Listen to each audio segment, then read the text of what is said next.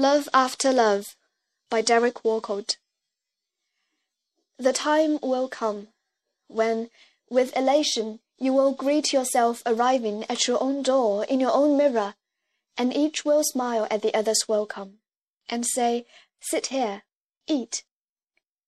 You will love again the stranger who was yourself, give wine, give bread, give back your heart to itself, to the stranger who has loved you all your life, whom you ignored for another who knows you by heart.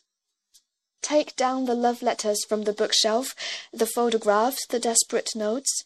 Peel your own image from the mirror. Sit. Feast on your life.